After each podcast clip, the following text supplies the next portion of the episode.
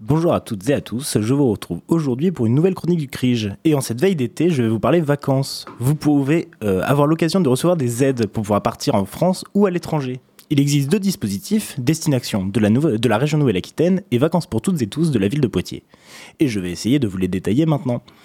Destination créée par la région Nouvelle-Aquitaine s'adresse aux jeunes néo-aquitains de 16 à 25 ans qui souhaitent mettre en œuvre un premier projet de voyage en autonomie en France ou en Europe la région Nouvelle-Aquitaine souhaite soutenir le départ autonome et la mobilité des jeunes en leur apportant un soutien financier et logistique.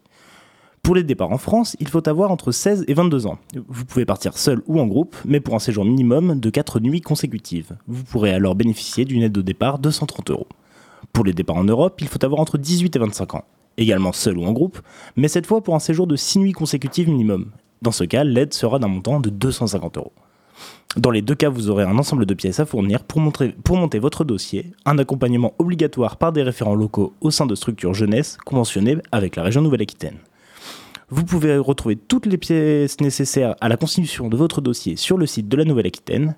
Attention, il faut compter entre 3 et 4 semaines entre le dépôt du dossier et la date de, et la date de votre départ, alors anticipez.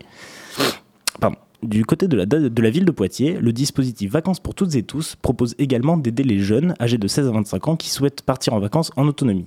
Elle propose une aide individuelle d'un montant maximal de 200 euros pour des, projets de séjour en Union européenne, en Suisse et en Angleterre avec nuitée.